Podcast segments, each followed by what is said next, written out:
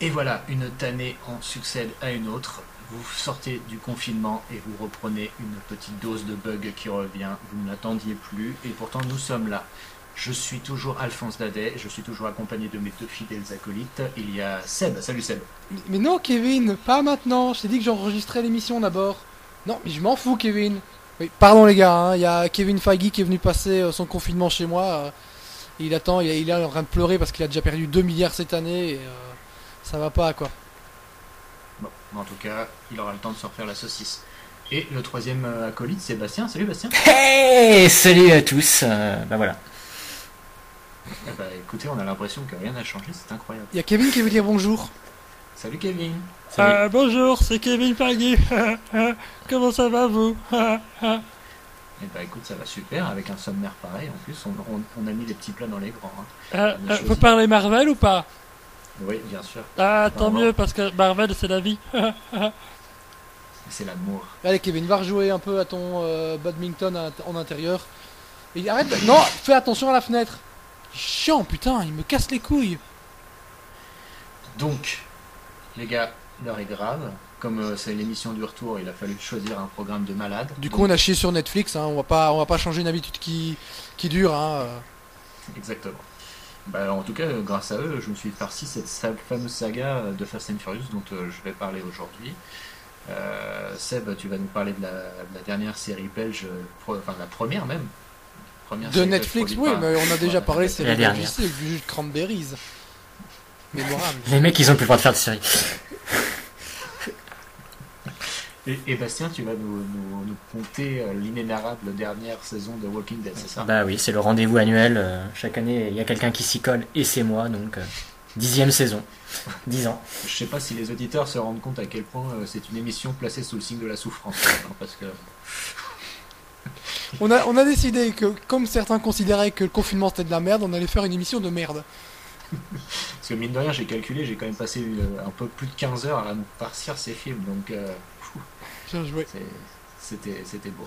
Bon écoutez, on va pas faire languir euh, plus longtemps euh, la personne qui nous écoute, et on va tout de suite euh, démarrer donc avec, euh, on va faire, on va découper hein, la saga Fast and Furious parce qu'il y a quand même 8 films, donc on va faire deux parties, on va, on reviendra après plus tard, vous inquiétez pas. Donc on va commencer par la première salle des quatre films à l'époque où bah, les Fast and Furious savaient pas trop où ils allaient. hein. On peut résumer ça comme ça, les gars. Bah, le, le premier, en gros, c'est un remake de Point Break, Exactement. Mais Donc, euh, il faut, qui est nul, même, mais qui est un meilleur remake que le remake officiel de Point Break. ça, ça situe le hasard. Donc il faut quand même rappeler que la, la saga Fast and Furious, bah, elle a quand même mine de rien pas loin de 20 ans dans la gueule. Les gars, le premier, le premier épisode s'est sorti en, en 2001, donc on fêtera les 20 ans de la saga l'année prochaine. Et euh, d'ailleurs, petit détail aussi amusant, c'est que du coup j'ai regardé euh, l'âge de notre ami Vin Diesel parce que je me suis dit que Pépère il commençait à avoir euh, sacrément de la- bah, de l'âge. Bah, effectivement, il, il a 57 ans cette année, les gars. Waouh. Donc euh, il va peut-être falloir que. Et autant de films de merde dans sa carrière. Eh oui, on, on- on va en parler, mais Dominique Toretto, c'est le rôle de sa vie. Euh, je préférerais qu'on. re- Ce, serait bien, mais je pense que les gens en ont rien à foutre. Mais il faudrait qu'on reste sur Jugez-moi coupable de serait gra- C'est un autre niveau, quoi. Ah là là, pauvre, pauvre. Bon, alors donc, ouais, effectivement, comme tu l'as dit, le premier euh, Fast and Furious, c'était euh, un remake de, de- de Point Break, un remake euh, allégé, hein, on va dire, parce que, mine de rien, la différence euh, fondamentale entre les deux, c'est quand même euh, que bah, Patrick Swayze euh, était quand même beaucoup plus charismatique que Vin Diesel et son regard bovin, parce que ça, si c'est une constante durant toute la saga, c'est que Vin Diesel, je pense même qu'il est de pire en pire hein, au niveau du, de l'acting, C'est- horrible. Il a, le, regard mort et on sent que le mec, il en a plus rien à foutre au fur et à mesure des épisodes, qu'il est juste là pour contenir les bifetons. Et puis, bah, Kenny Reeves euh, est remplacé par le falot euh, Paul Walker, euh, petit ange parti trop tôt, dont nous parlerons aussi, parce que mine de rien, son départ de la série dans le dernier épisode, enfin dans l'épisode 8, après ça fait, ça fait un trou, mais nous aurons le temps d'y revenir tout à l'heure. Avec ça que les hommes pleurent. Exactement, et on a beaucoup pleuré. Et donc, donc ce premier épisode, euh, ce qui manque aussi par rapport au remake de Point Break, par rapport à Point Break, c'était qu'il y avait une petite tension euh, euh, homo-érotique hein, dans, le, dans le Point Break de Catherine Bigelow, hein, faut pas se le cacher, entre, entre Patrick Swayze et, et Kenny Reeves, il y a une petite tension, euh, hein, de, des petites pédaiseries sympathiques, que là il y a beaucoup moins quand même, parce que là on est dans un univers vraiment viril avec des voitures chromées, des nanas qui ont des, des à la salle de jeu pendant, bah, pendant tout le temps, hein, c'est- beau. La seule qui a, peut conquérir le cœur de Vin Diesel est quand même euh, une fille très virile, hein, Michel Rodriguez, on peut, la, on peut la qualifier comme ça. Michel Rodriguez qui dans un film a joué un homme, donc voilà. Ça, ça nous situe le personnage et elle aussi elle a une constante de jeu dans toute la saga, c'est très mignon, même si je pense que son contrat a évolué au fur et à mesure de la saga. Et donc voilà, bon, euh, le premier comme tu l'as dit, c'était euh, pas un mauvais film, c'était pas non plus un chef-d'œuvre, mais c'était une petite série B du samedi soir qui se laissait regarder. Il y avait des, une communauté de, de tuners et compagnie à l'époque, parce que euh, la saga euh, Fast and Furious, faudra jamais l'oublier que ça a commencé par pour un public de Jackie et que maintenant euh, c'est plutôt euh, un public euh, bah, de Michel. rien, euh, de, de, de, voilà, de Julie, de Stéphanie, de, qui, euh, qui se tape ces films euh, sans vergogne. Et euh, donc, il faut rappeler quand même que le premier a été réalisé par notre ami Rod Cohen, un exceptionnel artiste euh, américain, euh, à qui l'on doit aussi euh, Triple X. Très très Euh. bon film dans la connerie. hein. Le premier Triple X, formidable. Dragon, euh, l'histoire vraie de Bruce Lee, ou quelque chose comme ça, c'est le titre français euh, doit être euh, proche de ça, et entre autres joyeuseté, hein, Rod Cohen, c'est euh, ni fait ni à faire, et je crois que lui aussi d'ailleurs, euh, suite à l'affaire MeToo, euh, maintenant il a des grosses casseroles au cul, hein, donc je pense pas sûr qu'il revienne euh, rapidement. En plus, euh, googlez sa, gueule sur, sur Wikipédia ou un truc comme ça, vous allez voir, il a, il a la tête de l'emploi, le pépère. Et euh, bon, bah, je crois que euh, le problème du premier Fast and Furious était déjà là et je pense que ça va poursuivre tout au long de la saga. Je vous le dis tout de go, c'est que pour moi, il y a un vrai problème au niveau des antagonistes euh, de la saga. C'est qu'à aucun moment il y a de vrais méchants. En fait, ils sont tous, ils sont tous méchants, mais ils deviennent gentils assez rapidement. hein. Il y en a qui vont changer d'un épisode à l'autre, alors que dans l'épisode précédent, c'était quand même des gros gros gros méchants qui voulaient exploser la Terre entière et qui après deviennent très très très gentils à faire des blagues avec d'autres copains à eux. Donc voilà, et en fait la base était, était déjà là. Il n'y avait pas euh, le premier euh, manque de méchants, euh, parce que c'est quand même Vin Diesel qui l'interprétait, hein, mine de rien, mais il a des valeurs, la famille, patati patata. Le Frank Ribéry de la voiture tunée était déjà là. Et euh, le casting de Bombas était déjà là, donc Jordana Brewster était là. euh, et, euh, et puis voilà. Donc euh, vous avez des choses à rajouter pour ce premier volume, les gars? Il a déjà été vu et revu. hein, c'est- Non, c'est un film qui m'a donné envie de déposer mon pénis dans un pot d'échappement pour essayer, voir ce que ça faisait. C'était pas agréable. T'as essayé de violer les voitures, hein. Euh, comme euh, une jaquette de DVD nous l'avait suggéré un jour. Je ne sais plus quel film c'était, mais c'était ça. Moi, je l'avais pas revu de, enfin, je, je l'ai pas revu depuis l'époque. Donc, si tu dis que ça a quasiment 20 ans, j'ai dû le voir, j'avais euh, 10 ans, 11 ans, ouais, je sais pas. Et le souvenir que j'en garde, c'est que ça m'avait paru extrêmement euh, complexe comme film. euh, parce qu'il y avait Oui, beaucoup de références euh, de voitures et compagnie, euh, de techniques, euh, Des de d'échappement, des turbines. Voilà. euh, Et euh, je me souviens que je m'étais- j'étais paumé à l'époque. Je crois que comme accroche pour cette émission, on devrait mettre entre guillemets la complexité de Fast and Furious. La, la saga du diesel, moi je- je- j'aime bien celle-là. Euh, donc on peut passer euh, au, au deuxième volet qui est un petit peu le Speed 2 euh, bah, de la saga parce que bah, comme pour Speed 2 on a repris un des deux acteurs principaux mais le deuxième n'avait pas franchement envie de revenir donc il est resté chez lui. Et puis c'est tout aussi poupou. hein. Euh, Pour moi c'est le pire de la saga, le 2 c'est un cauchemar. Euh, c'est hyper long, c'est hyper mal filmé. Il y a Eva Mendes des- quand même. Hein. Et voilà, j'allais, j'allais en parler. Il y a Eva Mendes qui est certainement le meilleur personnage de la saga et qui a eu l'intelligence de- d'être celle qui ne reviendra pas, ou, euh, si ce n'est euh, Une, une petite scène 30. post-générique, oui. euh, Exactement. Où on se dit putain, elle 30. sera là dans le prochain, et même pas quoi. Bande Et, euh, et voilà, donc euh, on peut juste, je me souviens juste que à la fin la voiture va s'exploser dans un bateau, donc ça fait encore un point commun avec Speed 2. Et euh, on peut le zapper celui-là parce qu'en plus euh, il a très peu d'impact sur le restant de, le restant de la saga. Ah, je suis pas d'accord parce qu'il introduit des Ah, personnages qui vont Gibson, venir. bien Ouais, c'est ça le problème. Ouais, le personnage le plus, le plus insupportable. Tu ne peux pas zapper un seul Fast and Furious sinon tu es confus par rapport à l'intrigue des prochains. C'est trop important. L'excellent euh, personnage de Roman qui euh, donc, deviendra de plus en plus insupportable au fil des épisodes. Et quand vous avez vu le 2, ça veut, ça veut dire beaucoup de choses. Donc, euh, des trucs à ajouter sur le 2, les Ah, gars moi, je vais, je vais. Non, vite. en fait, il y a rien à dire sur le film parce que de toute façon, j'ai complètement oublié.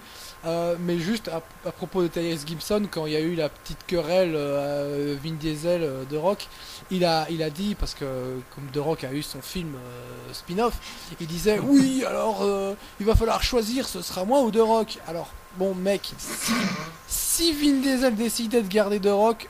Il y a peu de chances que tu reviennes, mec, parce qu'au niveau box-office, tu vas pas faire des étincelles. Hein. Ça c'est clair. Et euh, Bastien, t'avais un, t'avais un truc, euh, un souvenir euh, diffus du 2, non? Du tout. Encore plus complexe que le précédent.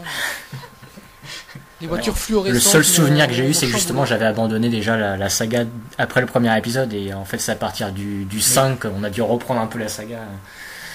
Mais un peu comme Oui. tout le monde, j'ai envie de dire que euh, tout le monde avait plus ou moins abandonné la saga, à part, euh, à part Paul Walker, donc qui, qui croyait encore euh, avec ce deuxième épisode.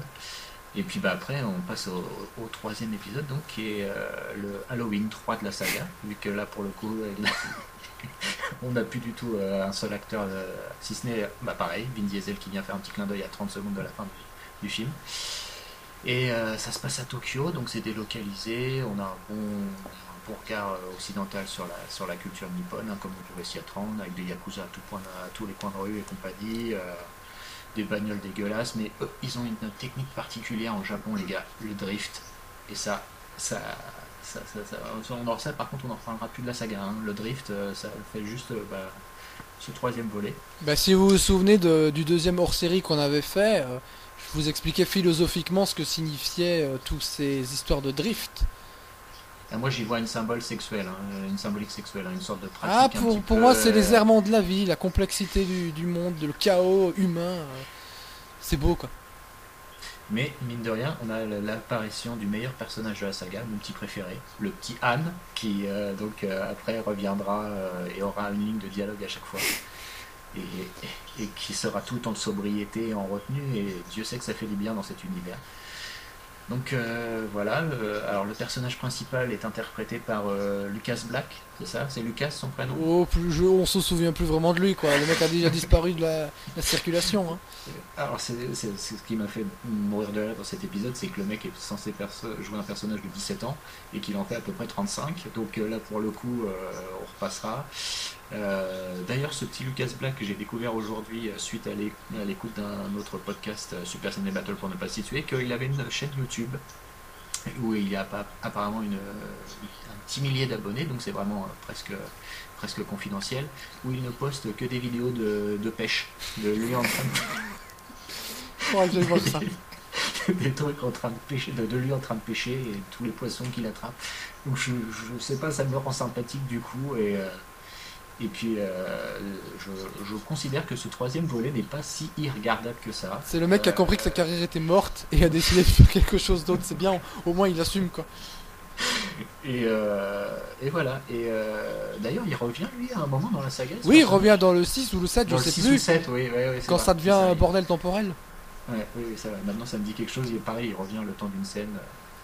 Oui, juste après, il y a la rencontre et puis t'as la scène finale du 3 qui se passe après, quoi. Mais tu la vois pas parce que tu l'as déjà vu dans le 3. Oui, effectivement. Mais il rajoute un petit truc. C'est des petits malins. Et euh, donc, euh, bah, musicalement parlant, euh, maintenant on a dans le premier, je- vous pouvez dire qu'il y avait encore un petit peu de mélange entre le hip-hop et un peu de rock. Dans le 2, on a déjà tout- viré tout le rock, dans le 3 aussi. Là maintenant, on est à fond les ballons dans la culture euh, hip-hop et compagnie. On est encore dans l'univers des bagnoles tunées. Euh, Celui-là est quand même euh, gratiné à ce niveau-là. Euh, et puis voilà, non, franchement, celui-là est pas détestable.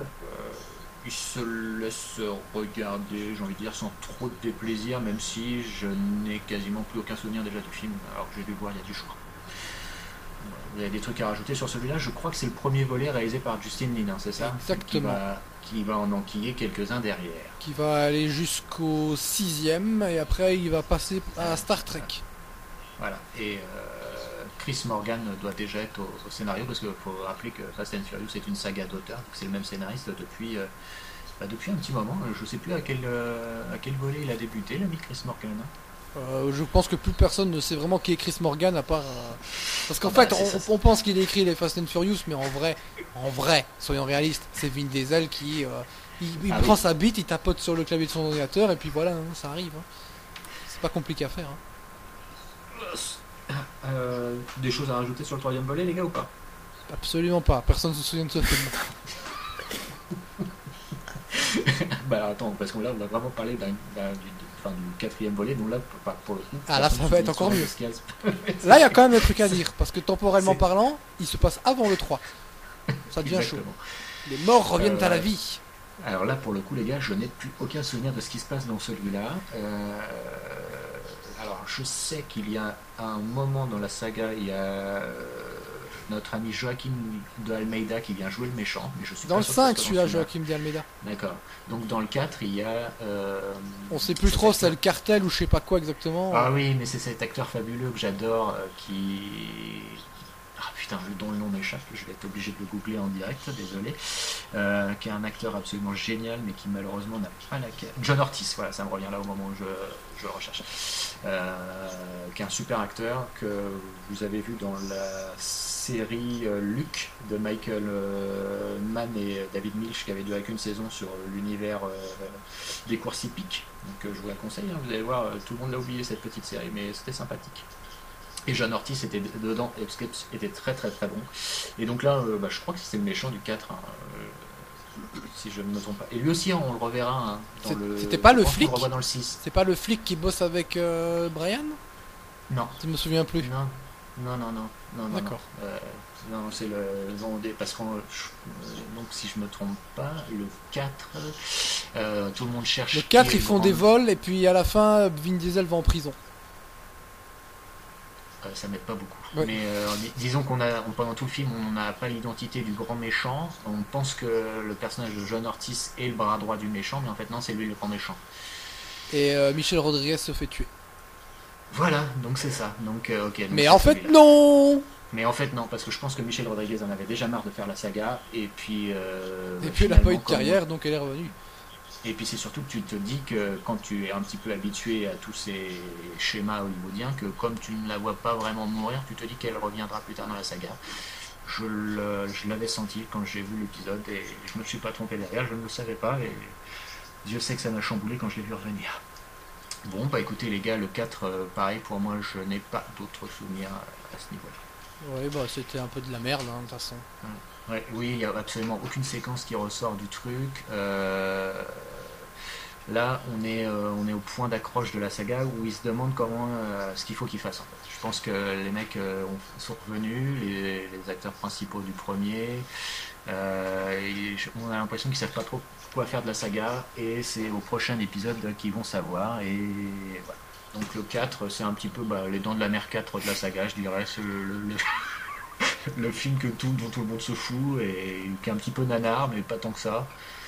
Et puis bah s'il n'existait pas, ça serait pareil. Donc, euh, donc voilà. Bon bah écoutez, donc je pense qu'on a, on a fini la première partie de, de cette mémorable saga et donc Seth, tu tu vas pouvoir nous parler de la série belge de Netflix qui a fait grand bruit, euh, bah pas, pas partout.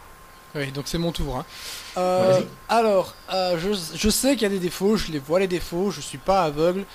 Mais quand tu aimes quelque chose, tu peux pas t'empêcher de, de juste essayer d'être ultra positif. Donc oui, euh, c'est une grande série et euh, comme nous allons fêter aujourd'hui bientôt les 10 ans de son arrêt, je voulais vous en parler absolument parce que tout le monde te dit que c'est toujours autour des mystères, etc. Alors qu'en fait le cœur de cette série c'était toujours les personnages.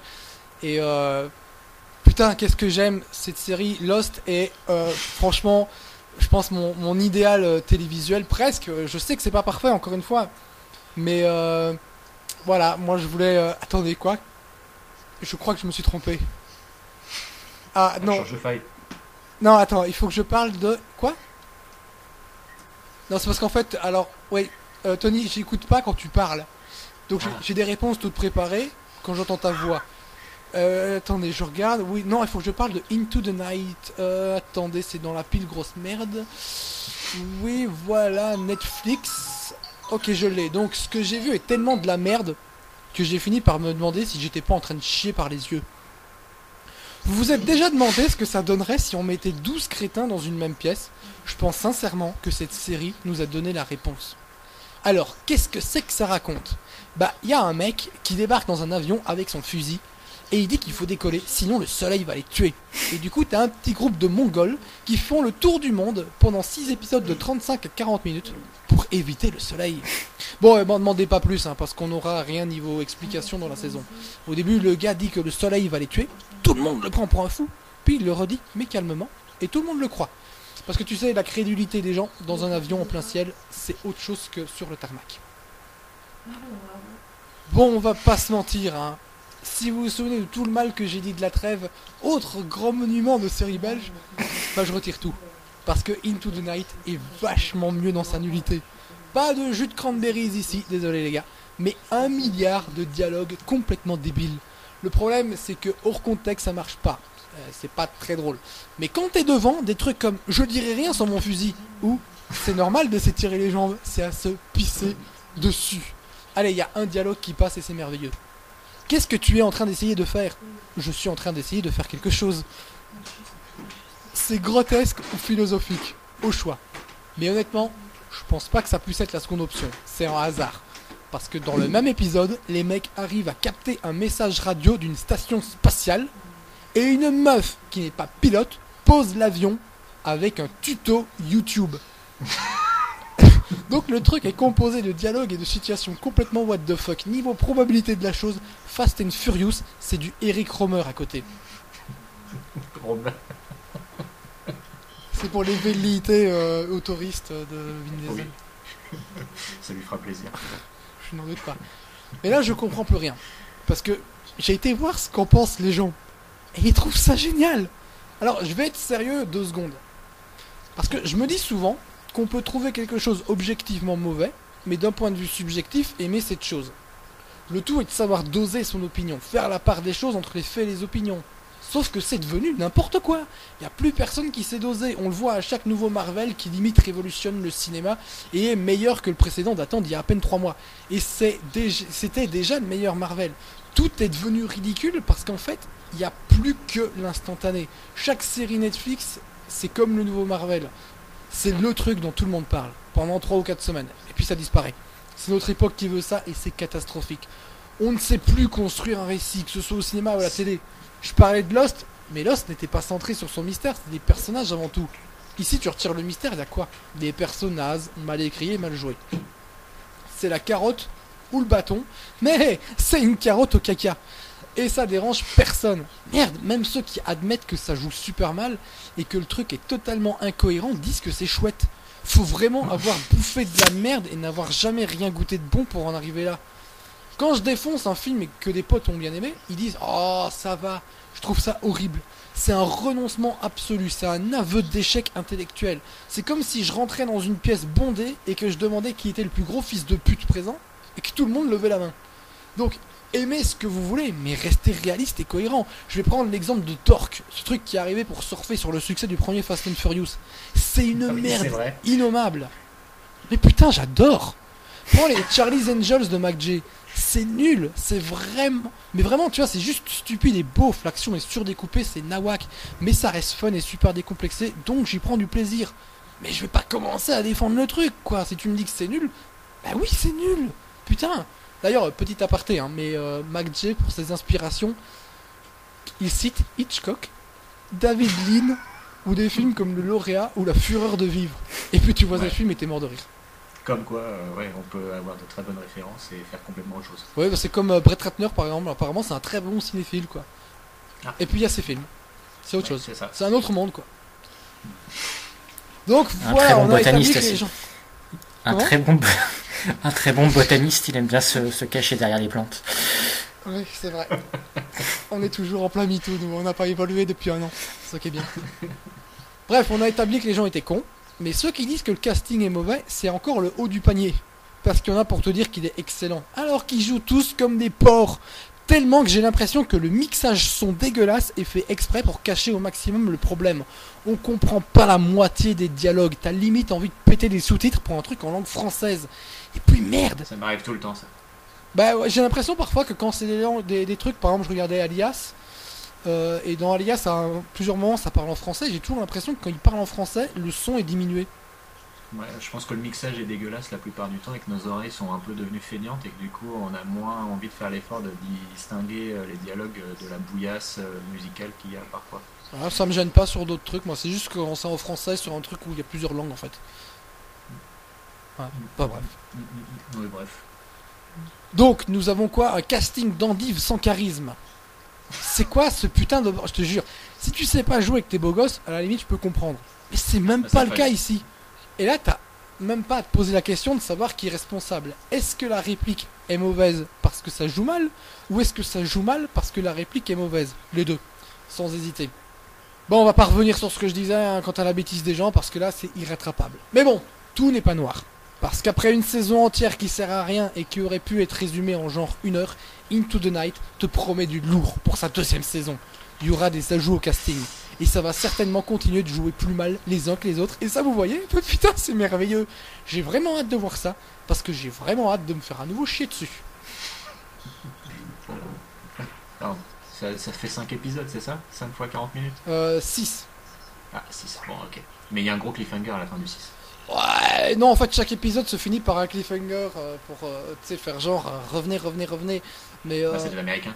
Ouais, bah, enfin, même pire, quoi. c'est- Et euh, non, c'est. Ouais, en fait, il, il se passe plein de trucs complètement débiles et inintéressants. Et puis, t'as toujours le petit cliffhanger à la fin, un petit truc à suspense. Et comme c'est Netflix, bah, tu regardes l'épisode suivant directement. Et euh, je te dis, les épisodes le plus long durent 40 minutes, quoi.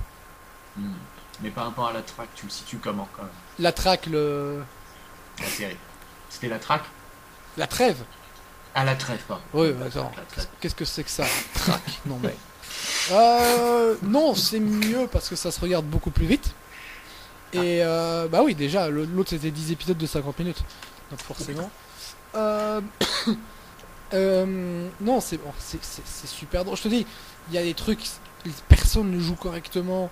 Les dialogues sont. Tu vois, quand je te disais, est-ce que c'est le dialogue qui est mal écrit ou est-ce que c'est le mec qui joue mal?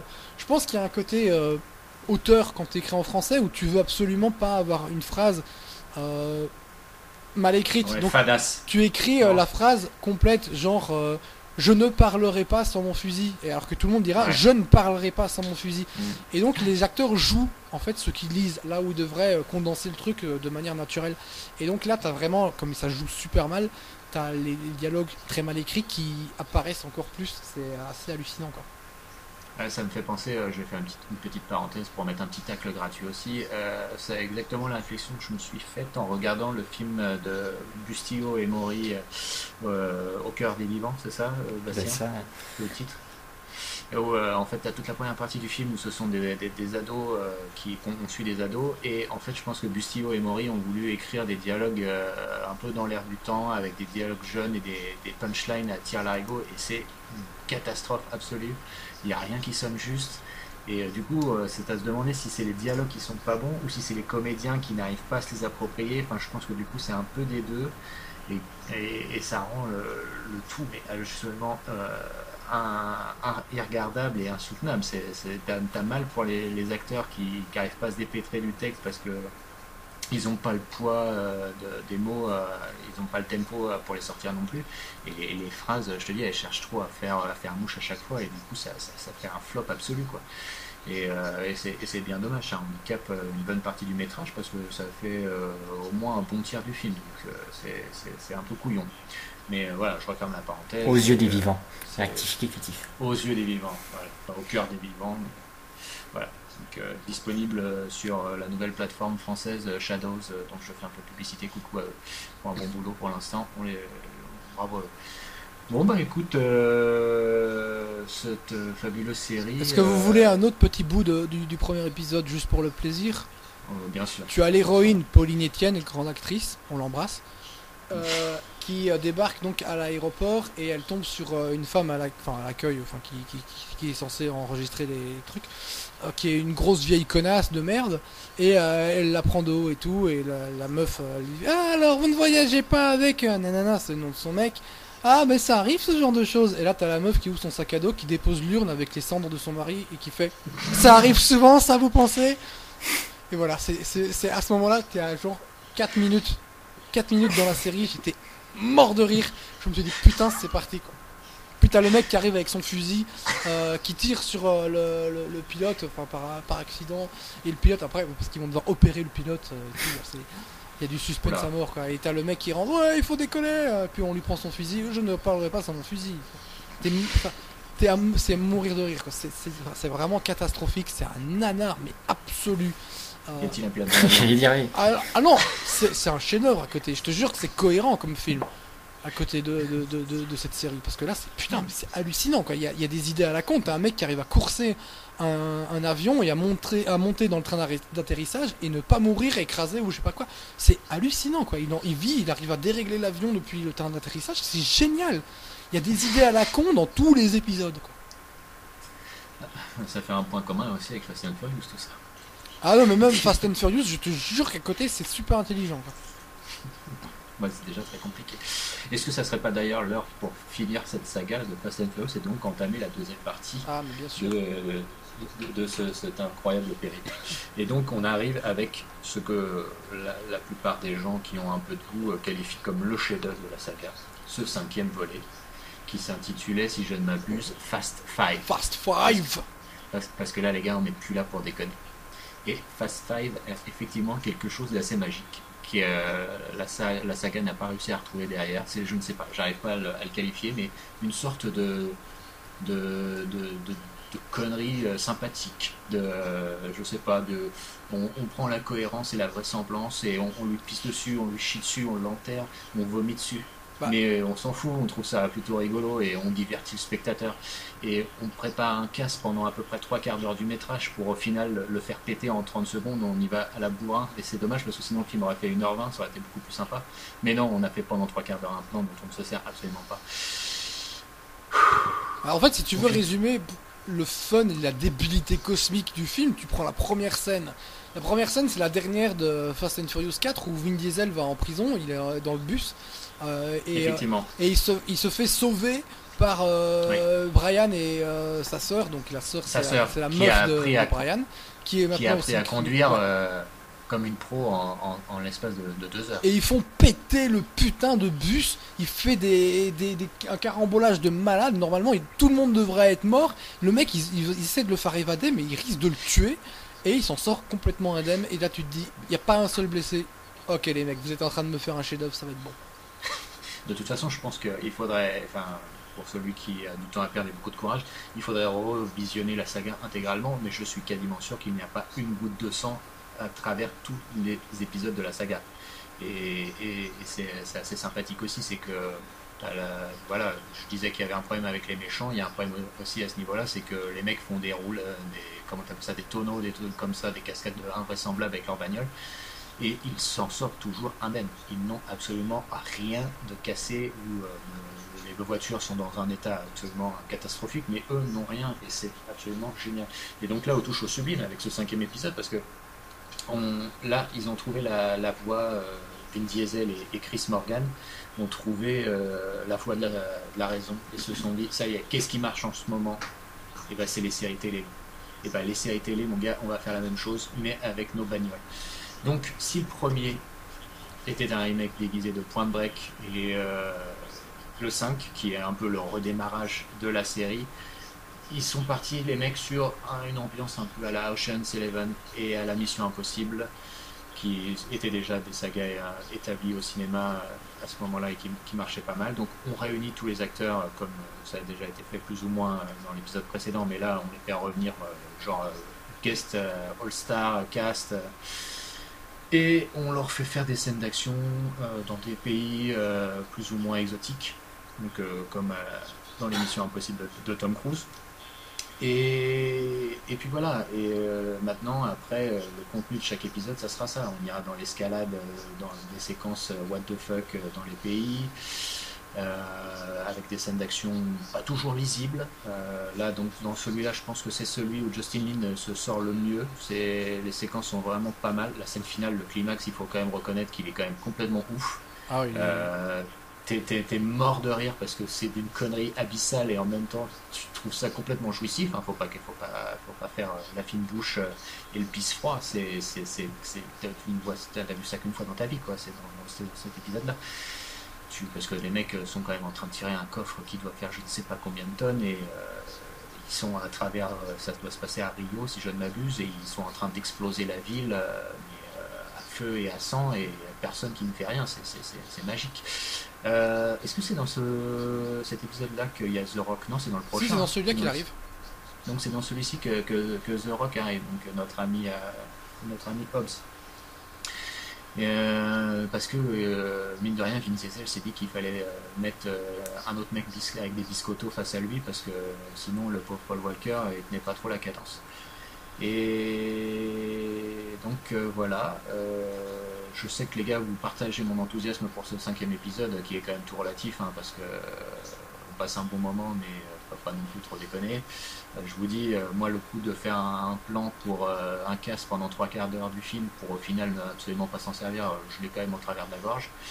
Mais un petit truc à rajouter dessus, les gars? Bah... bah, à un moment, il faut exploser les chiottes et il y a du caca partout. Et moi, j'aime bien quand il y a des caca partout. Je me souviens plus de cette séquence. Si, ça fait partie du plan complètement tarabiscoté qui sert à rien. oh là là. Moi je dirais que c'est le euh. cercle rouge de la saga. Tranquille. Euh, est-ce que donc on peut, il y a quand même un truc qu'il faut aussi euh, mettre au crédit de la saga Fast and Furious, c'est la découverte de Gal Gadot, hein, parce qu'à l'époque ils sont allés la sortir de nulle part la petite. Hein.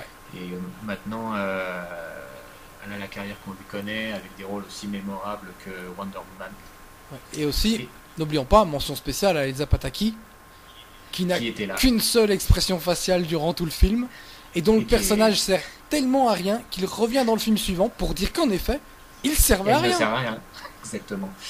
Et euh, mais c'est une, très belle relation qu'elle a avec Vin Diesel, où ils sont tous les deux meurtris par la vie parce qu'ils ont perdu leur, leur âme sœur, mais un petit coup de quéquette leur fait vite oublier tout ça et remettre euh, le plaisir de la vie euh, au milieu de, la cathédrale, comme vous pouvez mélanger plusieurs expressions. Donc euh, voilà, on est, on est sur, les, sur les rails euh, du bonheur et du succès, parce que là, c'est quand même à ce moment-là que la saga euh, redémarre au box-office. Hein. Je crois qu'on n'était pas loin de, l'avoir enterré. je, suis allé voir et je sais que le 5 était quand même. alors, je parle du box-office français, hein, mais le 5 avait dépassé les 3 millions, je, je m'abuse, ou on n'en était pas loin. Donc, c'était quand même un solide succès. Euh, et après, chaque épisode euh, tournera euh, autour de, cette, de, ce chiffre-là, avec une pointe pour le septième et mythique épisode à 3, 3 millions 7 ou quelque chose comme ça. Donc le, petit, le petit côté Wikipédia de, la saga avec les chiffres. Donc c'est ça. Là, le cinquième épisode, il avait, il avait cassé la baraque et après, pour atteindre des cimes absolument folles, parce qu'il faut quand même rappeler que Fast and Furious euh, fait partie des sagas les plus. Bah, et il tape dans la même catégorie que les Marvel hein, maintenant. Hein, bah oui, il a tapé le milliard avec le 7. Hein. Exactement, que dans la même catégorie que les Star Wars et compagnie. Donc ça vous pose, euh, ça vous pose un bonhomme. Et euh, bah, Vin Diesel, qui heureusement n'a plus que ça dans sa vie, j'ai envie de dire, c'est pour ça qu'il mise tout dessus parce que ce con a quand même fait euh, de la merde avec la saga Pitch Black et pourtant Dieu sait que le matériau de base était quand même euh, autre chose que, que Fast and Furious. Oh, au moins il a essayé. Enfin, oui. je, je, suis le premier à taper sur Vin Diesel, mais au moins il a essayé. Quoi. Après il s'est planté, euh, mais il a essayé. Ah, il s'est planté au box-office. Mais c'est vrai que les, les, films qu'il a livrés pour les Pitch Black sont quand même loin d'être loin d'être honteux. Moi je les aime tous. Donc voilà. C'est une petite parenthèse. Donc euh, bah écoutez voilà le cinquième euh, c'est du fun euh, du fun à l'état pur et une recette qui a fait ses preuves et qui ici atteint son apogée et on enchaîne après et qui commence si je peux me permettre à faire la Fast Family puisqu'il ramène les personnages du 2 etc. Voilà c'est ça. C'est qu'on essaye de, ramener tout le monde. Donc ça c'est un petit peu le côté série télé de, la, saga. C'est qu'on fait revenir tous les épisodes. Et les personnages des épisodes. Et euh, quelque chose aussi dont euh, on va avoir pareil le paroxysme dans Hobbs and Shaw c'est que euh, les mecs vont plus se cacher qu'ils sont ultra fans de Game of Thrones hein, jusqu'à en piquer des acteurs bah, au moins deux hein, notre ami la hacker le nom m'échappe qui fait Nathalie Emmanuel. ouais quelque chose comme ça. Et plus un méchant le méchant barbu roux qui doit être dans le 8 je crois. Oui, il me semble. Ouais, qui donc lui aussi est un acteur de Game of Thrones. Et puis bah, dans Hobbs and Show, euh, la série est citée euh, explicitement à plusieurs reprises, euh, avec des, petites, des petits clins d'œil Jon Snow, euh, tu sais rien Jon Snow et compagnie, des trucs très subtils et très fins et très amusants. Ça, dans, dans le 6, il l'avait fait. Dans le 6, c'était horrible. Quand c'était euh, Captain America, Hulk, etc. Ils étaient vraiment en train de faire genre vraiment. on connaît aussi, nous, les Marvel. Ouais, on se met des petits coups de dans les, dans les côtes, les gars, c'est- c'est super, on rigole bien. Donc voilà, bon, on, va enchaîner, on va enchaîner avec le sixième épisode, et le sixième épisode, euh, bah, je sais plus trop ce qui s'y passe. Euh, Celui-là, il s'appelle Furious 6. Furious 6 alors, ok. Euh, Furious 6, ça c'est pas seul. Ah, donc c'est avec le frère de Jason Statham, qui est interprété par notre ami. Mais on euh, sait pas encore que c'est le frère de Non, Jason Statham. On ne le sait pas encore après. parce que les, les familles, euh, ça fait. Euh, bah écoutez, celui-là, euh, si je ne m'abuse, c'est la mort de Gal Gadot, c'est la, à la fin. Ouais. Voilà, donc euh, dans une scène finale pareil, euh, avec un avion euh, absolument qui fait la taille d'un pays, euh, qui sur dans un aéroport où là pareil, euh, les, motos, les voitures s'accrochent à l'avion, enfin bon, la fête du slip à tous les étages. Ah, mais il y a un Euh, tank à un moment, ça c'est cool. Il y a, un- y a ah, pas un assez de tank. séqu- Ouais, il y a une scène, toute une poursuite euh, sur une Oui, autoroute et il y a un putain Oui. de tank. Et moi je trouve que ça manque de tank dans les films d'action. Non mais t'as bien cool. raison, c'est vrai que c'est dans celui-là, oui, je revois la scène maintenant que tu m'en parles, oui, effectivement, euh, elle, est, elle est sympathique. Et euh, puis voilà, c'est pas un épisode euh, très palpitant. euh, bon, le petit Anne, du coup, il est très triste parce que sa petite sa copine meurt. Et, et voilà, donc moi je pensais que c'était l'épisode où... euh, bah, faire une petite parenthèse encore. C'est que euh, je ne savais pas à quel épisode de notre ami Paul Walker était mort. Donc depuis le 4, j'attendais impatiemment qu'il meure. Et je me disais, ah bah merde, il s'en sort. Et en fait, ça m'a fait ça bah, jusqu'à la fin, jusqu'à la fin du 7. Et donc je pensais vraiment qu'au 6, c'était le moment où il allait clamser. Et bon, bref. Ah, le 6, c'est le moment où le truc commence à partir en couille parce que jusqu'au 5, c'était encore des, des brigands. Mais là, t'as Oui. carrément The Rock qui débarque pour dire Bon, les gars, je vais euh, être sympa avec vous, mais il faut venir bosser pour euh, les, super agents secrets. Et là, ils font Ok, pas de soucis. Exactement, les mecs sont des, putains de hackers. euh, Enfin, c'est génial, c'est vraiment l'agence tout risque, mais à puissance 1000 quoi. Et avec Paul Walker, ancien flic, qui de temps en temps quand même a des réflexes de policier, euh, d'homme de loi et d'ordre, qui font, bien rigoler parce qu'il a toujours autant de charisme il se fait complètement bouffer par le personnage de Vin Diesel, mais c'est pas grave. Donc on va enchaîner. Et non, non, le- non, attends, mon petit point Elsa Pataki, s'il te plaît. Ah oui. qui, a qui était donc flic dans euh, le précédent et qui a quitté, euh, qui a complètement ruiné sa vie entière euh, en quittant la police et tout pour un criminel. Et Michel Rodriguez qui est mort dans le 4, ben en fait non, elle est toujours Elle vivante. revient. Et la meuf, toujours aussi euh, pleine d'expressions euh, faciales, dit Ok, mon gars, c'est bon, je sais, j'ai juste ruiné ma vie pour toi, vas-y, y a pas de souci. Moi, je suis vraiment à la cool. Euh, bah, S'il te plaît, si tu te souviens de mon nom, donne mon nom à votre fille. Ça me ferait super plaisir. Et euh, voilà quoi. Donc, big up à Elsa Pataki. Très belle carrière au passage et bah, magnifique prestation. Personnellement, pour la profondeur du personnage, je lui filerai un Oscar.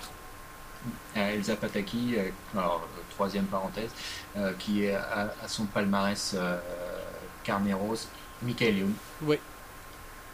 Adrian Brody, Ouais. et maintenant un des frères Hemsworth Chris. Hemsworth, Thor lui-même. Voilà, effectivement. Donc ça vous situe un peu la nana. Un petit peu la Carla Bruni du 7ème art, j'ai envie de dire. il y a que le C'est quelqu'un que- qui te l'a dit Il y a, non, non. Il y a- Gag. Il n'y a que le temps que, qui lui est pas passé dessus, je pense, dans les, euh, pour faire une référence à, à Fast and Furious. Et ça aussi, c'est très subtil et c'est gratuit. Euh, donc, euh, bah voilà, hein, c'est vrai que le personnage de Zapataki s'efface euh, très di- discrètement et telle une, une jolie fleur, on ne la reverra plus de l'épisode, mais elle reviendra dans celui d'après. Ne vous inquiétez pas. Non, elle Parce revient. comme ça. Elle, elle revient encore. Si, si. Ah oui, au début. Ah. Ah, oui, putain, elle redevient flic, c'est vrai. Elle redevient flic du coup. Elle bosse avec, euh, avec euh, The Rock. Putain, ouais, j'avais oublié ce détail. C'est vrai, putain. Mais elle revient dans le 8 aussi. Hein. Sérieux? Bah oui. Ah merde, j'ai fait complètement oublier. Attends, je vais demander à mon ami Google pour qu'il m'explique. Bah attends, c'est quand même la mère de Brian. Elsa Pataki. Bah non, Elsa Pataki n'est pas la mère de moi. Qu'est-ce que tu racontes? Mais si, Elsa Pataki, c'est la mère de Brian. Non, Elsa Pataki, c'est la, la flic. Oui, bah, elle a eu un gosse avec Vin Diesel. Non, ça c'est dans le 9. Non, c'est dans le 8, non Ils ont pas, non, ils ont pas encore eu d'enfant à ce moment-là. Mais si Mais si Tout tourne autour de ça. Ah oui, c'est vrai. Putain, j'avais déjà complètement oublié. C'est lui le gamin qu'on voit dans la bande-annonce du 9. Je pensais qu'il venait d'avoir un enfant avec. euh, ouais, d'accord. Mais non. C'est une saga super compliquée. Excusez-moi, hein, ne me jugez pas trop non plus.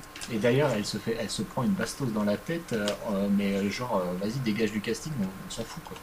Enfin, ah bon. ouais, non, je pensais qu'elle avait complètement dégagé. Puis euh, ah putain, ouais. C'est comme les feux de l'amour, faut aller sur Donc, euh, Wikipédia pour. euh, Ah oui, non. ah oui, en effet, elle est là. Et elle s'appelle Elena. On avait complètement Ah, bah, oublié son voilà. nom. Ouais, ouais. Et Elena. Bon, bah voilà. Bon, bah donc euh, le 6 c'est fait, donc le 7 avec euh, cet épisode donc, qui a décollé au box-office, qui a tout explosé sur son passage. Et euh, bah, mine de rien, je dois le reconnaître quand même, un, un hommage plutôt classe de notre ami Vin Diesel à Paul Walker. C'est cet épisode-là qui sera le dernier tourné par l'ami Walker, euh, même si ça se voit quand même à plusieurs reprises dans le film que c'est des plans euh, retouchés numériquement. Je crois même qu'ils ont embauché son frère ou un truc comme ça pour faire Ouais, des, plans. c'est vraiment dégueulasse. Le- le- la fin Ouais. du film est vraiment très très laide. Ouais, ouais, c'est c'est pas très très beau à plusieurs moments. Euh, donc voilà, je, la, la fin est plutôt digne, j'ai envie de dire. Ça saute complètement fou. hein. Oui, parce qu'en fait, Alors- tout le dialogue fait genre, on dirait que le mec il est mort, il lui paye un hommage et tout, alors qu'en fait Ouais. le mec il va juste se parer pour aller s'occuper de ses enfants. C'est ça, au contraire, parce que ça c'est pareil, c'est aussi une constante dans les, dans les Fast and Furious, c'est que les mecs font toujours le dernier coup pour ensuite euh, se, se ranger des voitures, comme euh, ça, leur via, ça leur va très bien. Sauf que non, finalement, les mecs, euh, ils se font tellement chier quand euh, ils sont chez eux avec Bobonne que bah, un petit coup de voyage dans, dans des pays étrangers, ça leur va très bien. Donc c'est aussi cet épisode-là où qui est tourné à Abu Dhabi avec cette séquence complètement hallucinante. Ah, ouais. Les mecs face à trois vers trois tours d'immeubles monumentales. Là, je ne sais pas comment ça comment s'appellent ces tours, mais ça doit avoir un nom. Donc euh, en passant à travers euh, chaque immeuble avec la bagnole, hein, bien sûr. Donc euh, on était déjà pas mal aussi à ce niveau-là. Qu'est-ce qu'il me reste de, de ce volet? Bah, Pas grand-chose. Je, je sais toujours que le personnage de The Rock, je crois qu'on ne le voit pas trop dans celui-là. Non, parce qu'il se fait blesser au début, puis il est à l'hôpital pendant le film, et il revient pour la fin. ça. Voilà, donc euh, on savait pas trop quoi en foutre, donc on l'a laissé, euh, on l'a laissé à l'hosto. Euh, Il y a le personnage de Anne qui doit. Ah bah non, il meurt. Non, il est mort dans le précédent. Enfin, Oui, bah oui, il bon. est mort à la fin du, Du 6, 3. alors qu'en fait ça se passe au milieu du 3. Ouais. Et donc à un Et moment donc- dans le 7, Vin Diesel va à Tokyo pour faire un truc Oui. qui se passe à la fin euh, du, du 3, et c'est extrêmement compliqué, putain de sa mère. Voilà. Et euh. Euh, bah, ouais, ouais, donc euh, voilà, le, le 7, euh, merde, j'avais un truc à dire, mais ça c'est reparti, c'est pas grave. Ah oui, oui, le, bah, le méchant, donc c'est notre l'arrivée de Jason Statham, euh, parce que là aussi la saga euh, ressort euh, le tapis rouge euh, d'autres acteurs, donc Jason Statham débarque dans celui-là, je crois que c'est également l'arrivée de Kurt Russell, Ouais. euh, dans, le, la- dans le rôle de Monsieur Nobody. Euh, Hélène Mirren, c'est peut-être pas dans C'est dans le celui-là, suivant. C'est dans celui Avec Charlize Theron. Ouais, pauvre, pauvre Hélène Mirren. Beaucoup de mal à chaque fois qu'on la voit hein, maquillée comme un camion volé, c'est- horrible. Ah, c'est elle qui a demandé pour être dans les films. hein. Oh putain, c'est d'une tristesse absolue. Euh, petit point quand même sur ce septième épisode réalisé par l'ami James Wan. Ouais.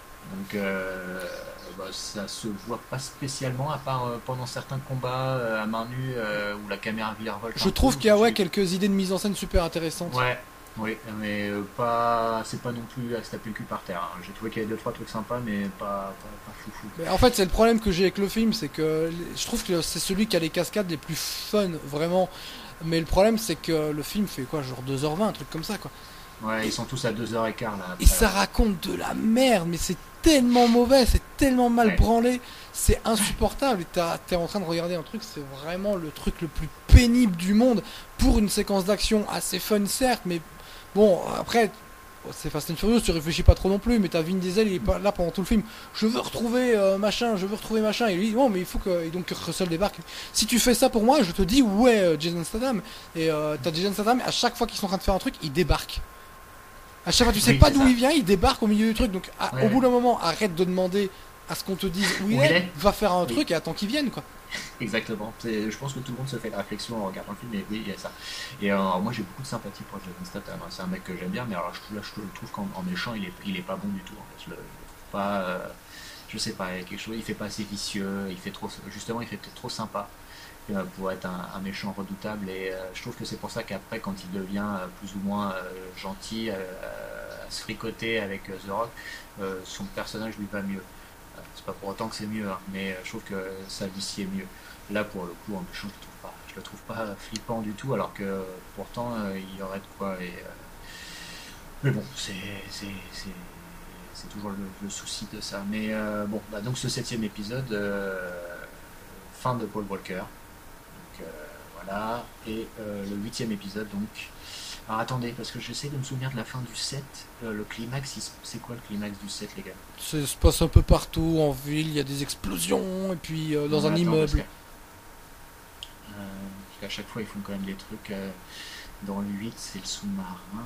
Dans le 7, oh, je sais plus. Bon, bah écoute, c'est pas grave, mais bon, à chaque fois, ils trouvent quand même un truc. les- enfin, on a l'impression que des fois, c'est écrit par, un, par des gamins de 7 ans. hein. Avec leur grosse voiture, qu'est-ce qu'on peut faire Hop, on fait un hélicoptère, des machins comme ça.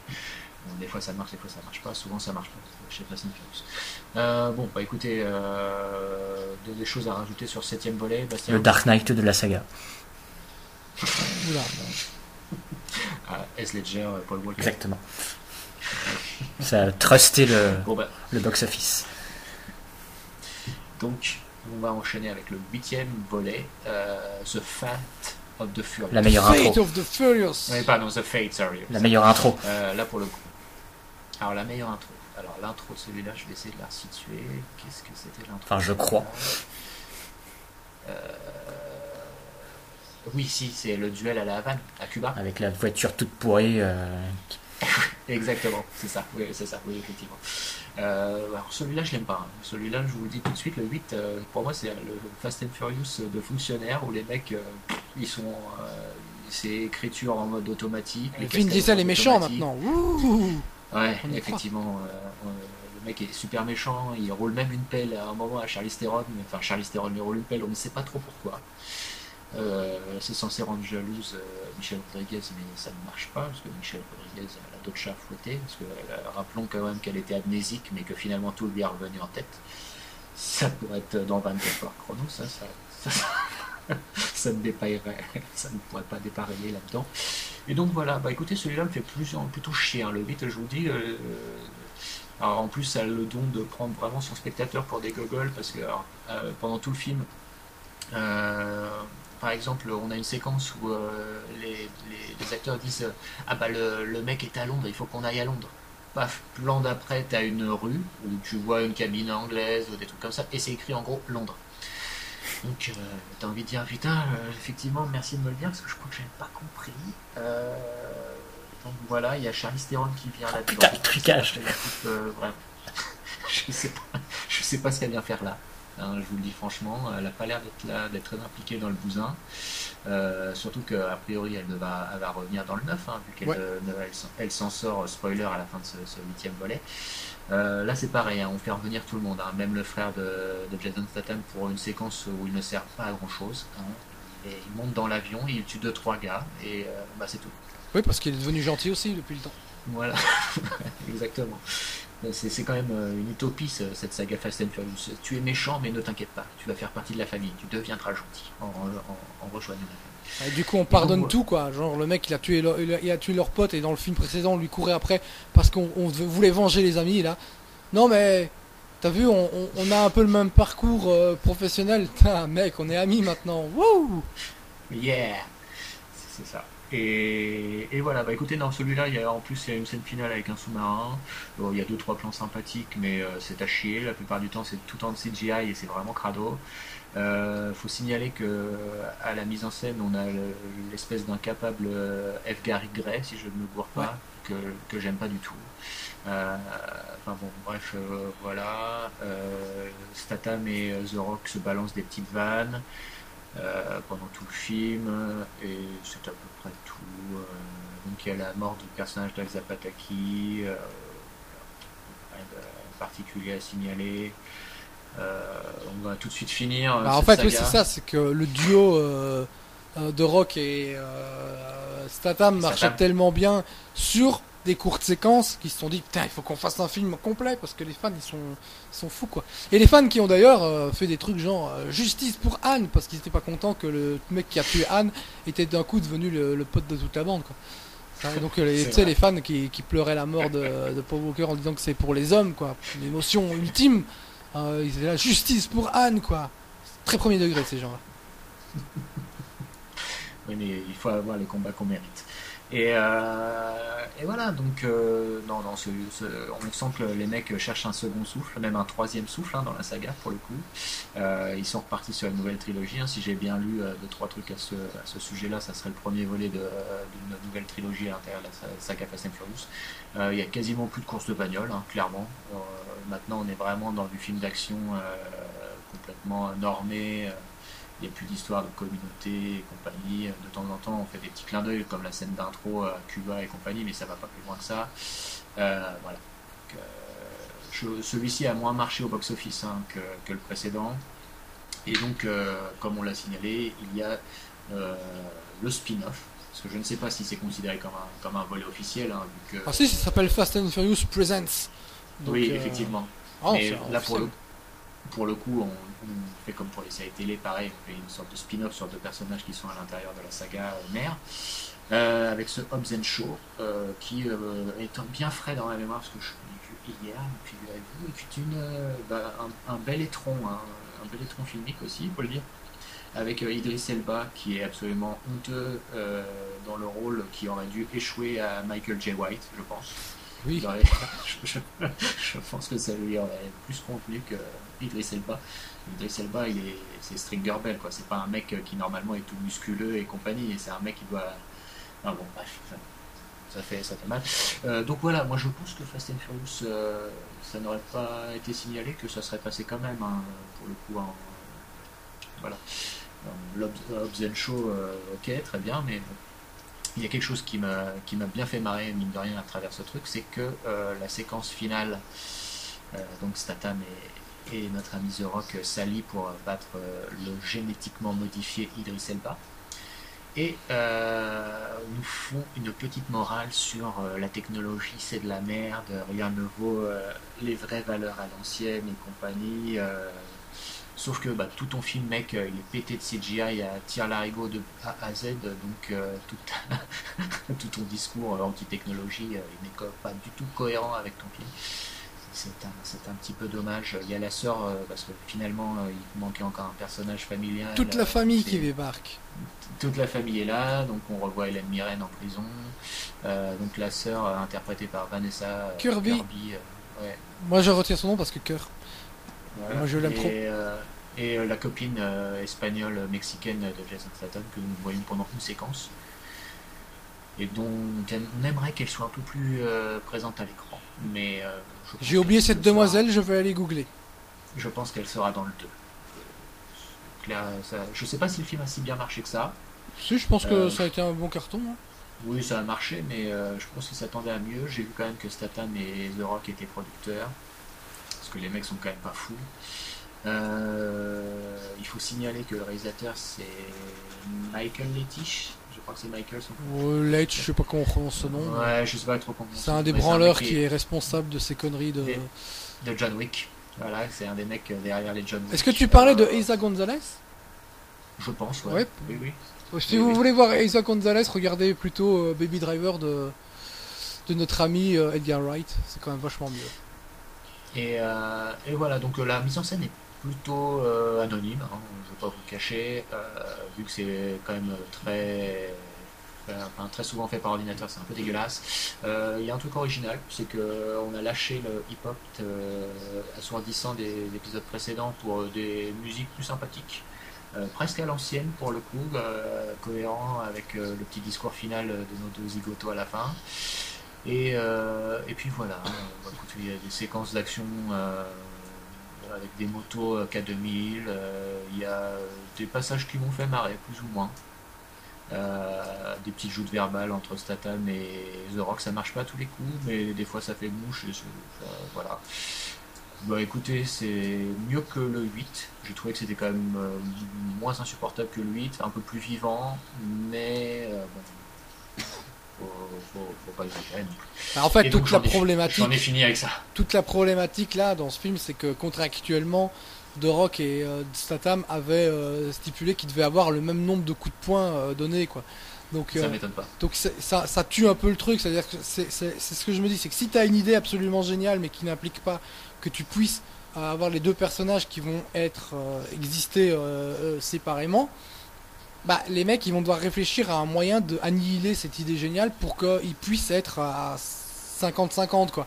Alors que euh, non, justement, t'as une idée géniale, utilise ton idée géniale, point. Et c'est le problème du truc, c'est que c'est, enfin, c'est entre guillemets trop pensé pour être fun quoi. Et euh, ça, ça m'est revenu heureusement pe- pendant que tu étais en train de parler, parce que c'était quand même un truc qui m'avait sauté aux yeux quand je l'ai vu hier soir, c'est que c'est quand même un remake euh, plus ou moins déguisé de Tango et Cash aussi, cette histoire. Ouais, clairement, Ouais. vachement moins bien quoi. Ah, en vachement moins bien, effectivement. C'est pas, c'est pas du tout la, la même qualité, mais bon, il y, a- il y a quelque chose de, de l'ordre de, de- de cet ordre-là. Euh, voilà. Bah écoutez, je crois qu'on la, la saga est close pour l'instant. Est-ce qu'on peut vous dire que c'est de la merde ou pas? Je pense que globalement, on peut dire que c'est. Alors, c'est quand même très bizarre parce que les films sont pourris cinématographiquement, il n'y a, rien à- rien à garder, quasiment rien. Mais il y a un petit côté fascinant euh, et, Et unique. et, et intéressant. Et ouais. Parce que euh, cite-nous une autre saga faut où le juste- 5 est le meilleur de la saga. Ouais, là j'avoue que pour le coup, euh, bah, le 5 de Star Wars, c'est c'est l'Empire contre-attaque. Non, mais c'est le maintenant 2, ça a techniquement. C'est le 2 l'Empire. Donc euh, non, ça marche pas. Bon, bah, écoutez, j'aurais- essayé. Donc euh, non, je ne vois pas. Alors, le ça 5 va- techniquement c'est euh, l'attaque des clones, donc euh, bon, c'est un Ah ouais, peu non. tout pourri, donc si tu veux, euh, On peut pas, on peut pas dire ça. c'est compliqué. Donc euh, ouais, non, euh, mais par contre ouais, c'est c'est intéressant de- dans l'évolution que ça a eu, je trouve, euh, dans l'affiliation que ça entretient avec les séries télé, euh, que ça bouffe à tous les râteliers et compagnie. C'est aussi intéressant dans ce que Vin Diesel essaie d'en faire. Je pense euh, qu'il se, se trompe complètement et qu'il a un melon dingue, mais c'est marrant. Ah, le mec est persuadé d'être un génie, quoi. C'est Ah, qu'il a, il, a des velléités autoristes absolument hallucinantes. Le mec, il est persuadé que ses films méritent d'être- nommés aux Oscars, etc. Enfin, Ah il oui, est sur une autre planète. Je sais pas si vous avez déjà vu des, des reportages sur lui en train d'enregistrer euh, ses dialogues pour euh, les Gardiens de la Galaxie. Donc il interprète Groot et Groot dit seulement I am Groot. Et euh, le mec, mais il, euh, il est, il, il- il est en acteur studio, mais à 100%, quoi, pour dire trois mots, quoi. C'est hallucinant. Ouais, et c'est, ouais, on sent que, ouais, effectivement, il a des velléités là comme ça, mais parce qu'il lui reste plus que ça au pauvre Vin Diesel. Si euh, Fast and Furious lui claque dans les mains, euh, je sais pas ce qu'il lui reste derrière. Quoi. Donc euh, c'est, un peu compliqué pour lui. Euh, voilà. Euh, Est-ce que la saga lui survivra ça- Est-ce qu'on peut imaginer des. c'est, une bonne question. Bah, en fait, Bah, La réponse sera dans le Show, 9. oui. Vu que c'est un peu de Rock qui a ranimé euh, le, le- le truc avec son arrivée, le fait que maintenant il a dégagé pour euh, question de rivalité, euh, etc., euh, on aura la réponse par rapport au box-office. Je pense que ça va cartonner, mais est-ce que ça va moins Ouais. marcher, etc., quoi. On verra. Ouais. Non mais ça a été fait intelligemment parce que comme, comme je l'ai dit déjà tout à l'heure, c'est qu'au départ la saga ça, t'est- ça, ça parle qu'au Jackie hein, et euh, finalement maintenant tout le monde va voir ça. hein. Moi, le, moi je suis quand même pas du tout le public visé à la base et puis bah, finalement je me suis bouffé la saga donc, euh, donc euh, quelque part c'est bravo bravo à eux. Euh, moi je retire une chose positive quand même de ce visionnage intégral c'est que je sais qu'à chaque Black Friday et compagnie je suis à deux doigts de me payer le coffret et ben je sais que maintenant je ne le ferai pas. Et euh, bah, mine de rien, ça fait du bien au portefeuille. Donc, euh, bah, merci, merci la vie, je vais dire. Merci la vie. Bah écoutez les gars, euh, Bastien, il nous reste euh, Plus petit trois minutes. artifice final. J'ai tout, le temps qu'il faut. Exactement. Donc, euh, bah, toi aussi, tu as beaucoup souffert pendant cette dixième saison de Walking Dead. Euh, alors euh, l'année dernière, on s'était quitté sur euh, une saison mi-figue mi-raisin qui était un petit peu la saison du, du renouveau, hein, comme, comme chaque saison, rappelons-le, de, de The Walking Dead, où à chaque fois on repart du, du bon pied en se disant allez cette année on arrête les conneries et on fait euh, une vraie bonne saison, hein, puisque la showrunneuse Angela Kang avait pris les rênes de la saison 9, euh, remplaçant euh, l'affreux Scott Gimble, euh, qui est euh, le mec euh, détesté euh, par euh, tous les fans de Walking Dead, mais en fait le mec est toujours là un petit peu derrière dans les coulisses, mais ils l'ont viré en tant que showrunner. Il s'occupe des hypothétiques euh, films euh, Walking Dead qui vont se faire et il est toujours là en tant que producteur. Et donc cette saison 10, alors c'est pas évident parce que du coup je l'ai vu avant le confinement et bah, depuis le confinement j'ai quand même vu pas mal de choses donc euh, il faut que je me souvienne de, de ce qui s'est passé dans cette saison 10. Alors ce que j'en ai gardé en tête c'est que donc on rappelle que Walking Dead c'est 16 épisodes une saison et que c'est à chaque fois découpé en, en 2 x 8. Il y a une pause de Ah, c'est 16 épisodes à la mi-saison il y a une pause de 2 de, de, de, mois et demi, de 3 mois quoi. ah oui, quand même. Et euh, donc à chaque fois, euh, il y a un gros cliffhanger en général au middle saison et après donc euh, ça reprend. Euh, la première moitié de cette saison, je pense, c'est une des pires moitiés euh, que la série euh, nous a proposé. Et Dieu sait qu'on en a eu des, des moitiés de saison. C'est ça, qui fait peur. Parce que donc on continue dans le fait que la série euh, est euh, faite au rabais maintenant, euh, niveau budget je pense. Euh, les économies euh, de bout de chandelle se font au fil des années et là il se passe absolument rien pendant, pendant ces huit épisodes. On se concentre sur les personnages et Dieu sait que les personnages n'ont pas Oula. grand chose à dire dans Walking Dead.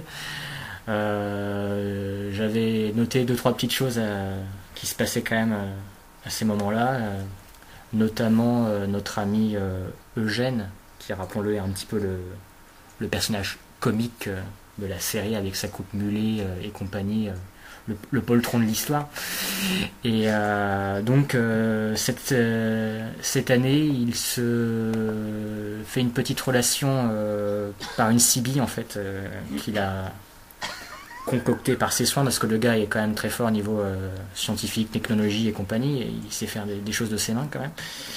Et donc, euh, rappelons que la dernière séquence de la précédente saison, c'était donc quelqu'un qui parlait à la CB alors que personne n'était là, donc personne n'entendait que quelqu'un euh, pouvait parler. euh, Enfin, ils arrivaient à capter quelque chose. Donc là, en fait, il va capter cette, personne et ils vont échanger tous les deux. Et à distance, va se faire une, va se créer une petite relation amoureuse, mais en même temps, on, essaie de pas trop donner de détails sur là où on est parce que on sait jamais à qui on parle.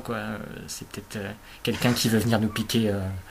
Nos fringues, euh, notre nourriture et compagnie. Donc euh, il n'est pas encore sûr de cette relation, est-ce qu'il va aller la voir ou pas. Et, ça c'est une storyline qui a été vraiment intéressante, qui nous mène quand même donc euh, jusqu'à la fin de saison, puisqu'à la fin de saison il se décide enfin à aller, à la rencontrer, cette, mystérieuse inconnue. Et bah, pour l'instant on ne sait toujours pas qui elle est, hein, parce que il- y a une autre chose qui est arrivée sur son parcours où il est arrêté un petit peu pour l'instant, mais en fait, hypothétiquement, cette nana qu'il il communique euh, fait partie de la future communauté qui sera le grand arc euh, futur de la série avec euh, cette, ce petit, cette petite ville très équipée technologiquement et très évoluée dans laquelle Rick est peut-être installé. parce que rappelons que Rick a quitté la série aussi, hein, mais n'est pas vraiment mort. Et a priori, il est dans cette future communauté. C'est comme dans Fast and Furious, hein, on est mort mais on n'est pas C'est vraiment ça. mort. Donc ça. cette saison, c'était aussi l'annonce et la promesse de... Parce qu'à chaque fois, on annonce des... les personnages qui vont quitter la série avant que la série euh, soit diffusée, et ça c'est que... c'est magnifique. Donc là, c'était euh, autour de Michonne cette année, de... on savait qu'elle allait partir. Et euh, on peut... Ah bah oui, évidemment, maintenant elle bosse pour Marvel. Ah ouais? Ah oui, elle est pas dans les Black Panther ou... Dans les Black Ouais, Panther, ouais. Et Avengers, maintenant c'est une Avengers. Ouais. Oh. Forcément, c'est plus intéressant que Walking Dead. Donc pareil, elle a des velléités euh, artistiques autres que la série Walking Dead. Donc euh, sa porte de sortie est euh, faite dans un épisode plutôt, euh, plutôt sympathique, j'ai trouvé plutôt correct, hein, qui se trouve dans la deuxième moitié de, de saison, avec euh, notre ami euh, Kevin Carroll euh, qui joue un personnage euh, dans cet épisode-là. Kevin Carroll, rappelons-le, c'est le John Murphy de Leftovers euh, pour, les, pour les fans. Et euh, bah pareil, hein, elle a une porte de sortie à la RIC. Hein, elle, pour le coup, ils ne font pas le coup de est-ce qu'elle est vraiment morte ou est-ce qu'elle est vivante? Là, pour le coup, on sait qu'elle est vivante et en fait, elle décide de partir justement à la recherche de Rick et donc elle quitte la série euh, comme ça pour l'instant.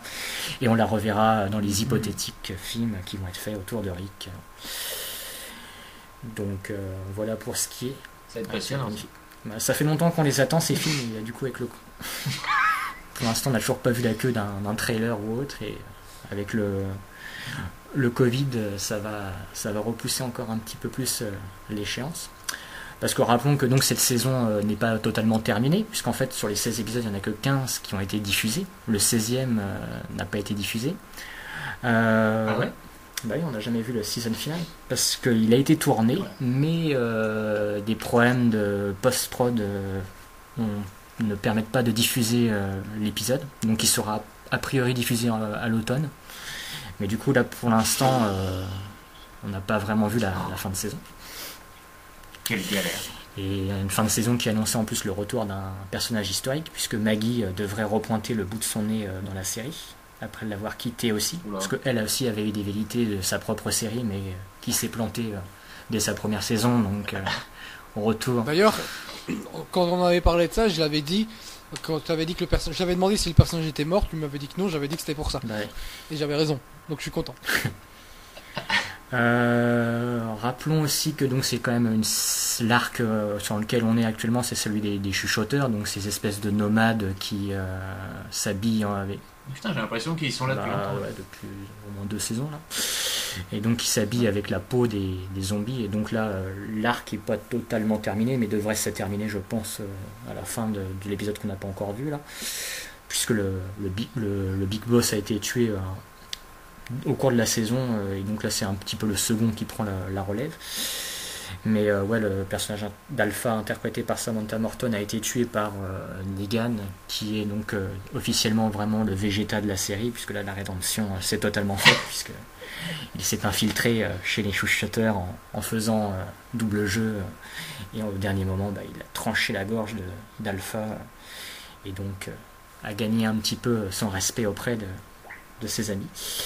Euh, bah, on peut dire qu'heureusement qu'il est là, Jeffrey Dean Morgan en Negan, parce que c'est vraiment le seul personnage euh, un petit peu plus euh, charismatique que les autres, parce que même Rick nous manque, hein, c'est vous dire la pauvreté quand même des, Wow. des personnages qui nous sont proposés.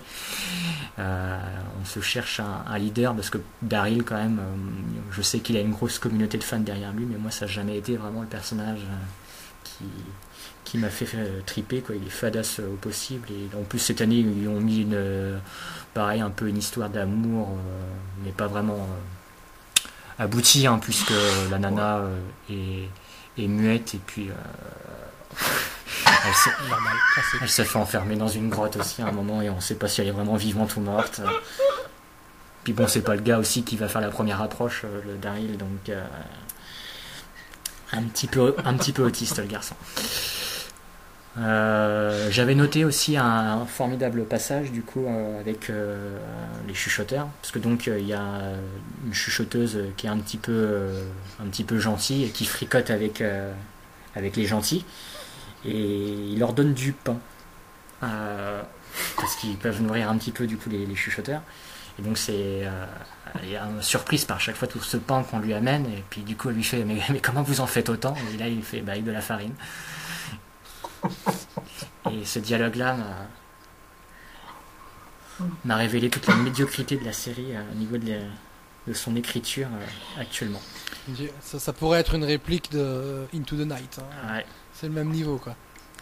Alors, on fait aussi la découverte d'un nouveau personnage euh, alors, en fin de saison qui s'annonce prometteur, puisque c'est la Dame Ginette de la série.